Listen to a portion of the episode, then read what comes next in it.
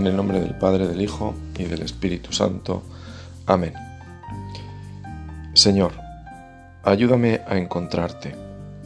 Dame ese instinto delicado que me lleve a amar las cosas santamente y me permita llegar a comprenderlas y aceptar sus suaves y eficaces lecciones.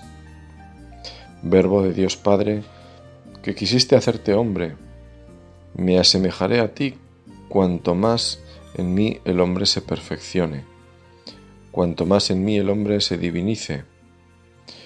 A la manera de los primeros cristianos, me gustaría, Señor, hacer contigo una oración a través de este mundo tuyo. Sé que en ellas te encontraré, porque si es difícil saber dónde estás, es imposible saber dónde no estás. Amén. Con estas palabras nos dirigimos al Dios del cielo y del corazón, el que es más íntimo a nosotros que nosotros mismos, como decía San Agustín.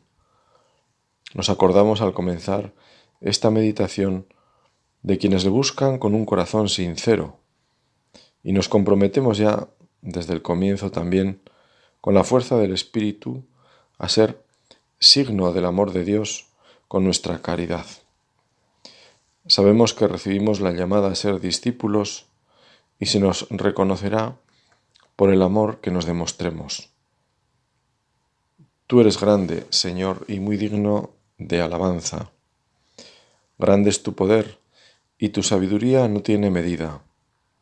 Y el hombre, pequeña parte de tu creación, pretende alabarte, precisamente el hombre que revestido de su condición mortal, lleva en sí mismo el testimonio de su pecado y el testimonio de que tú resistes a los soberbios. A pesar de todo, el hombre, pequeña parte de tu creación, quiere alabarte.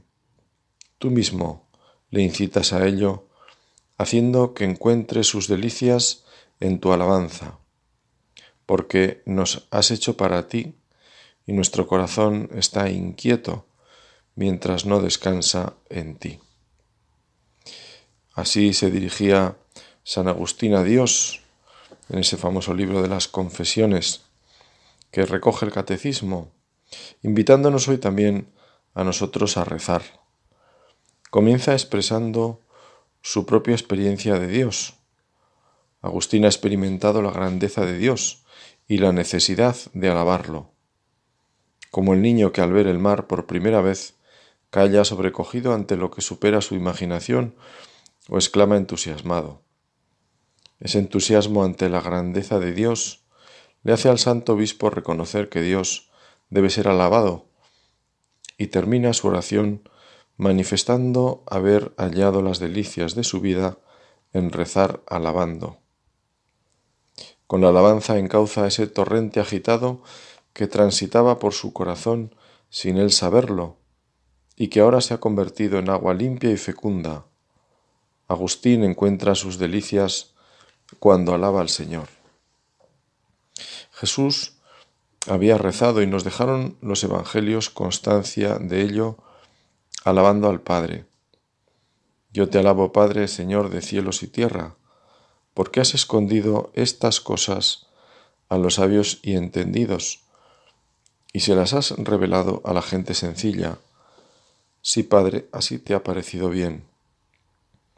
Ese hombre que, como dice Agustín, quiere alabarte, tiene siempre tantos motivos para la alabanza.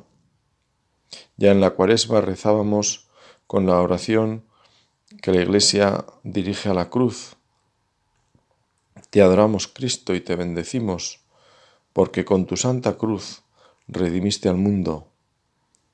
Pero esa alabanza nace de la iniciativa de Dios, que incita al hombre con el gozo que experimenta el corazón humano reconociendo al Señor como tal, porque en definitiva la alabanza nace de ese reconocimiento. San Francisco de Asís alababa a Dios continuamente, viendo la obra de Dios en la creación, y de modo especial viendo en el corazón humano esa obra del Espíritu Santo que es el perdón. Alabado seas mi Señor, por aquellos que perdonan por tu amor y soportan enfermedad y tribulación. Dichosos aquellos que las sufrirán en paz, porque de ti, Altísimo, coronados serán. Y la alabanza a Dios incluso por el peor mal, la muerte, pero no la muerte natural, que ya está vencida, sino la muerte del alma, la que provoca el pecado mortal, de ahí su nombre, cuando nos ciega y no somos capaces de pedir perdón. Alabado seas, mi Señor, por la hermana muerte corporal, de la que ningún hombre viviente puede escapar. Hay de aquellos que morirán en los pecados mortales. Dichosos los que encontrarán en tu santísima voluntad, porque la muerte segunda no les hará mal. Alabad y bendecir con gran humildad a mi Señor, y dadle gracias y servidlo. Se podría decir que la oración responde a nuestra vida de fe. Rezamos como creemos, y creemos según vivimos, porque la fe, sin obras, es fe muerta. Por eso oración y vida van tan relacionadas. Así lo vemos en estas palabras llenas de serena claridad con las que San Francisco se dirigía a Dios. Servir con humildad. Imagen del mismo Cristo que no vino a ser servido, sino a servir, y que era manso y humilde de corazón, y esto para hacerlo verdad en el hoy de nuestra vida. Servir con soberbia no casa, no cabe ahí la alegría, sería falsa. Y estamos llamados a servir al Señor con alegría, como rezamos en el Salmo. Volviendo a las delicias que San Agustín experimentaba en la oración de alabanza y que eran razón de esa vuelta al Señor, el Santo Obispo las relaciona con esa frase que recoge el Catecismo cuando comienza el apartado primero dedicado a la fe y que titula El hombre es capaz de Dios. Nos has hecho para ti y nuestro corazón está inquieto mientras no descansa en ti. El corazón descansa en la alabanza a Dios, como consecuencia de haber reconocido su señorío.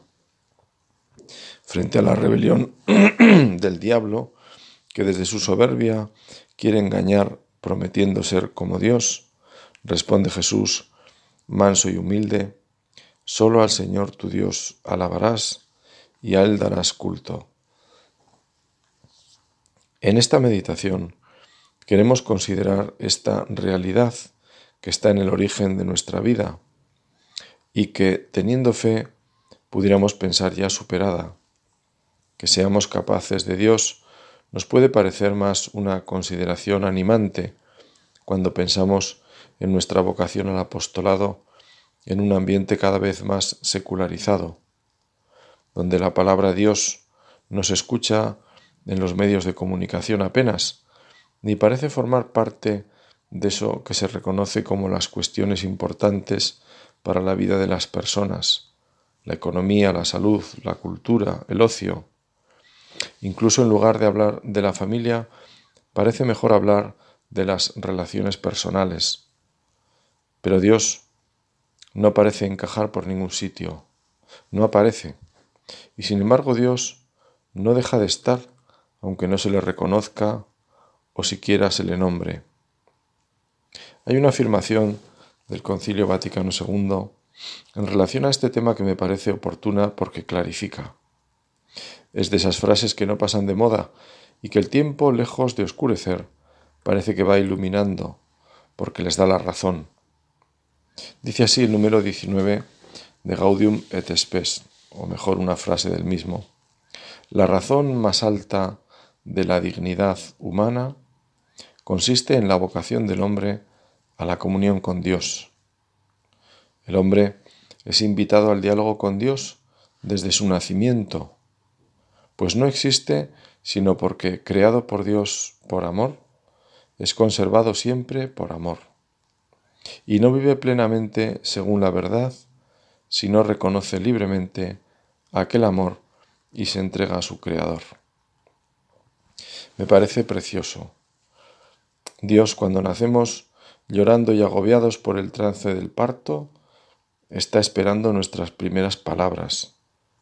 Nos invita a dialogar. Por eso es tan importante la oración de los niños. Dios la está esperando. Acompañar a un niño en ese camino que irá madurando, pero que quizás nunca supere en sencillez y verdad ese momento primero de la infancia. Porque de los que son como niños es el reino de los cielos. En cualquier caso hay tanta distancia entre nosotros y Dios que por muy maduros, entre comillas, que nos veamos, siempre seremos como los niños. Recordamos a los apóstoles que cuando estos pequeños molestaban a Jesús, pretendían alejarlos, sin embargo Él deja que se acerquen.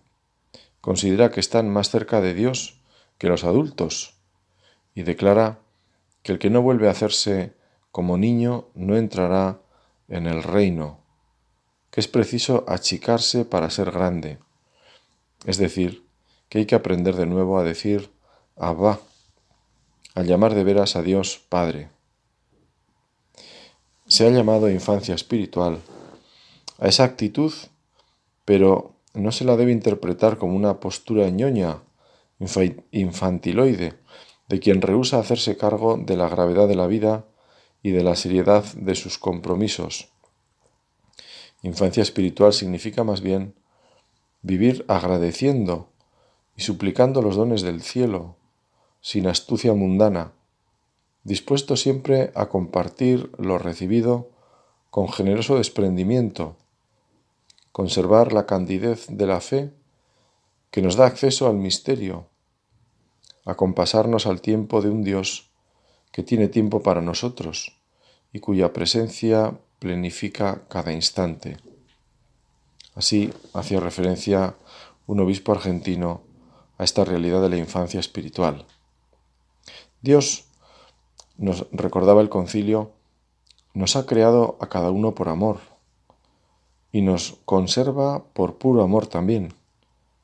Sabemos, y vale servirnos de estas palabras, que si Dios dejara de pensar en nosotros, desapareceríamos como se esfuma una pompa de jabón. Dios piensa constantemente en nosotros.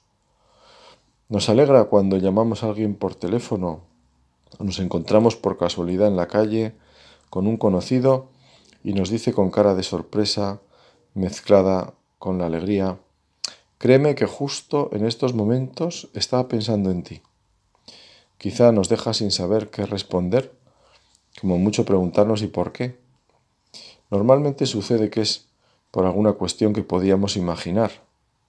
Pero si nos dijera, por nada especial, es que me acuerdo muchas veces de ti. Esto ocurre en Dios, con una profundidad que no imaginamos. En el corazón de Dios estamos todos. Dios nos ama de tal forma que le podemos llamar Abba. Esa enseñanza de Jesús ya nos basta para saber algo de la intensidad del amor del Padre por cada ser que viene a este mundo. Por eso el Papa Francisco afirmaba que debemos continuamente dirigir nuestra mente y nuestro corazón a Él. Y al mismo tiempo, no estamos nunca suficientemente orientados hacia Dios. Para hacer esto, decía el Papa, es necesario tener la valentía de rechazar todo lo que nos lleva fuera del camino, los falsos valores que nos engañan, atrayendo nuestro egoísmo de forma sutil sin embargo, debemos fiarnos del Señor, de su bondad y de su proyecto de amor para cada uno de nosotros. Por eso sabemos, como dice el concilio, que no vivimos plenamente según la verdad si no reconocemos libremente aquel amor y nos entregamos a nuestro Creador. Para hacer más efectiva esa entrega, el Papa nos recordaba la llamada perenne a la conversión, llamada a la penitencia, aunque estemos en la Pascua, para llegar a esa aversión al pecado. Ayuno, oración, limosna, serán siempre tres palabras que debemos conjugar en nuestra vida. Ponerles rostro y tiempo. Saber cuándo y en qué dosis tomaremos esa medicina que como toda medicina, sabiendo la necesaria, nunca apetece. Este reconocimiento y entrega la tenemos que actualizar y por eso cuando rezamos renovamos ante Dios nuestra disposición de entrega a su voluntad, de colaboradores en esta tarea apasionante del reino, ser buenos viñadores en esta finca que es el mundo y que es de Dios, que quiere que todos los hombres se salven y lleguen al conocimiento de la verdad. La única verdad que salva, que es el conocimiento efectivo y afectivo del Salvador, que no se encuentra lejos de cada uno de nosotros, pues en Él vivimos, nos movemos y existimos. Pero esta unión íntima y vital con Dios puede ser olvidada, desconocida e incluso rechazada explícitamente por el hombre, nos recuerda el catecismo. Tales actitudes pueden tener orígenes muy diversos, la rebelión contra el mal en el mundo, la ignorancia o la indiferencia religiosas, los afanes del mundo y de las riquezas, el mal ejemplo de los creyentes, las corrientes del pensamiento hostiles a la religión y finalmente esa actitud del hombre pecador que por miedo se oculta de Dios y huye ante su llamada.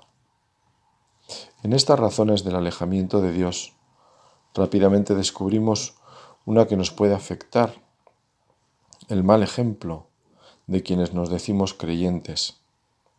En esa línea está el escándalo, aquella forma de vivir que incita a otros a pecar con ella Jesús tuvo quizás las palabras más fuertes. Una piedra de molino encajada al cuello y el mar como destino. Jesús quiere prevenir de esa forma de esta lacra y particularmente con los niños. Es verdad que no somos perfectos, que cada uno es responsable de sus actos y por tanto que nadie irremediablemente arrastrará a nadie al mal. Pero también es verdad que el mal ejemplo es importante en la vida de las personas. Si el catecismo lo dice, es por experiencia. Todos sabemos bien que a una persona adulta y cabal el mal ejemplo no le influirá tanto, le dolerá y normalmente le llevará a rezar y a desagraviar. Pero a una persona joven le puede dejar una herida que tarde en restañar. En este tiempo de la Pascua nos anima a todos la oración constante de la Iglesia en la liturgia por los adultos recién bautizados, para que perseveren en el don recibido, para que el buen ejemplo de los demás cristianos les ayude en este camino que han iniciado. Rezamos unos por otros y como la Pascua es tiempo de renovación de los compromisos bautismales, también nos sirve a todos, aunque llevemos tantos años bautizados como de vida.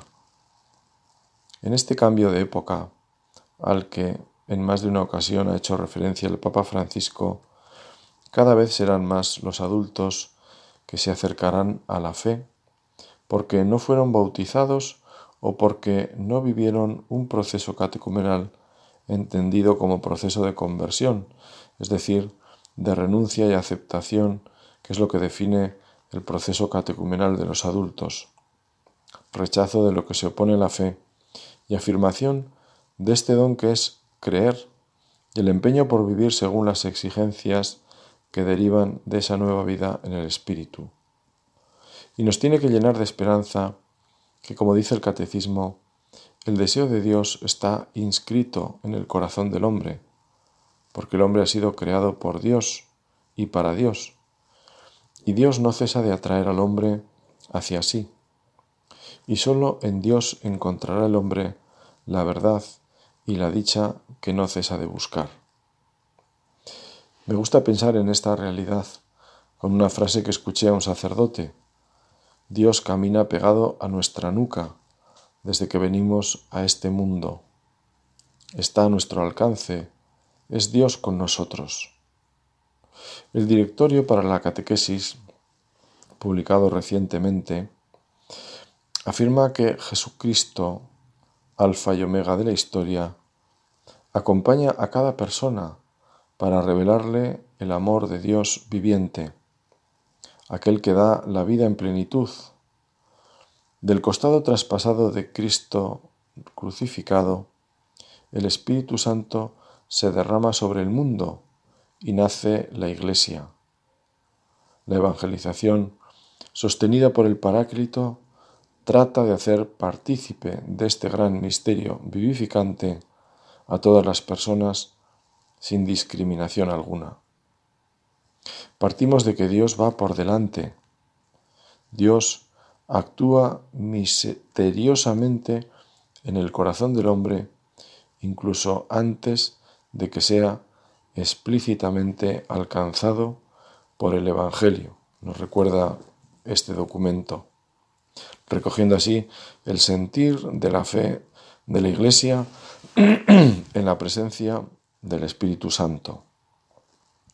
El hombre está hecho para vivir en comunión con Dios, en quien encuentra su dicha. Cuando yo me adhiera a ti con todo mi ser, no habrá ya para mí penas ni pruebas, y mi vida toda llena de ti será plena, decía San Agustín. Quizá por eso, con el optimismo que nos da la fe y la esperanza, podemos decir con el Salmo, Alégrese el corazón de los que buscan a Dios. Si el hombre puede olvidar o rechazar a Dios, Dios no cesa de llamar a todo hombre a buscarle para que viva y encuentre la dicha. Pero esa búsqueda exige del hombre todo el esfuerzo de su inteligencia, la rectitud de su voluntad, un corazón recto y también el testimonio de otros que le enseñen a buscar a Dios. Así nos dice el catecismo y volvemos al valor del testimonio.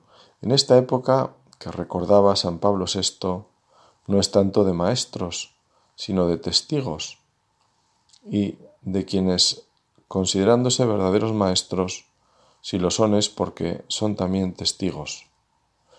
Nuestra vocación bautismal nos ha hecho ya sacerdotes, profetas y reyes. Profetas porque debemos anunciar, enseñar a buscar a Dios. A veces la propia experiencia nos ilumina porque en el fondo todos somos muy parecidos. Lo que me ha servido a mí, ¿por qué no le va a servir a esta persona que conozco? O mejor, ¿por qué Dios no se va a servir de ese camino del que se sirvió conmigo? Afirmaba con fuerza uno de los obispos que hubo en nuestra diócesis y que escribió mucho sobre sacramentos de iniciación y nueva evangelización, que incluso los que fuimos bautizados en la infancia, en algún momento de nuestra vida, hemos hecho propias las renuncias bautismales y lógicamente la fe profesada por nuestros padres y por nosotros de niños. Es decir, hemos vivido nuestro particular proceso catecumenal. Posiblemente ha sido más o menos conscientemente, quizás sin movimientos traumáticos ni luchas interiores desgarradoras, pero seguro que ha habido decisiones en momentos clave que han girado el rumbo de nuestra vida. Una convivencia, unos ejercicios espirituales, un libro que me marcó, una confesión o todo a la vez. En el fondo, los ejercicios espirituales tienen como finalidad ese determinarnos más decididamente por Dios, un hacer más consciente nuestra vida cristiana y las implicaciones que tiene. Pues bien, este que ha sido nuestro proceso con unos puntos, digamos, claves, con esos momentos decisivos, es lo que podemos pensar que puede servir para otros. ¿Cuántas personas se han animado por la invitación de un amigo o por una publicidad en Internet? Hoy los medios han cambiado y también las redes sociales juegan un papel interesante, nunca definitivo, porque al final será necesaria la mediación sacramental, pero no cabe duda de que bien usados pueden ser un buen instrumento. El Espíritu no deja de soplar donde quiere y como quiere. No podemos sujetarlo a nuestros gustos y a veces manías, aunque sean bien intencionadas. Terminamos encomendándonos a San José. Cada uno con todo lo que llevamos en el corazón, nuestro y de quienes conocemos y cuentan con nuestra oración. Hoy de modo especial, igual que comenzábamos recordando a quienes buscan a Dios con un corazón sincero, por ellos rezamos y también por los que, sin ser conscientes de su búsqueda, sienten el hambre de lo que no se sacia con el pan material, ni con las ilusiones meramente humanas, para que Dios abra los ojos de su corazón y respondan a esas llamadas con las que Dios no deja nunca de buscarnos a todos. Ponemos por intercesores a quienes podemos llamar tenaces buscadores, desde San Agustín, al que hemos citado y que el catecismo pues recoge, digamos, de una forma principal en todo este tema de la búsqueda de Dios. Y también muchos conversos, hombres y mujeres que buscaron y encontraron, porque como dijo Jesús, el que pide recibe y el que busca encuentra. Y quienes lo hemos encontrado por su misericordia, no perdamos esa luz. Y si parece perder brillo o esconderse, busquemos en los santos y en los que nos preceden en la caridad. En ellos busquemos esa guía que podemos necesitar. Recordamos aquellas palabras de Jesús también siempre tan significativas. Si un ciego guía a otro ciego, imagen patética, los dos caen al hoyo. Bueno, pues si en algún momento experimentamos cierta ceguera, hay que buscar, como digo, la luz la luz siempre de los santos, la luz de personas que nos han precedido y que nos preceden por edad, pero que tienen ya, digamos, el báculo, no el báculo episcopal necesariamente, sino el báculo de la constancia, de la fidelidad, el báculo de la bondad, el báculo de la paciencia, en fin, todo eso que resulta siempre como digo, luminoso, atrayente. Pues así lo ponemos en el corazón del Señor, en el corazón de Santa María, para que este tiempo de la Pascua, tiempo de vivir la resurrección, 50 días en un único día, como suelen decir los liturgistas, pues sea también tiempo de resurrección, tiempo de encuentro con el resucitado para muchas personas que buscan a Dios, como decía la liturgia de la Iglesia, con un corazón sincero y que, a ejemplo de Santa Mónica, que perseveró en su oración y como decía el propio San Agustín, pues posiblemente mucho de su conversión se debía a él, no podía perderse, decía San Ambrosio, el hijo de tantas lágrimas. Que nuestra oración sea constante por todas estas intenciones de modo particular en este tiempo de Pascua. Amén.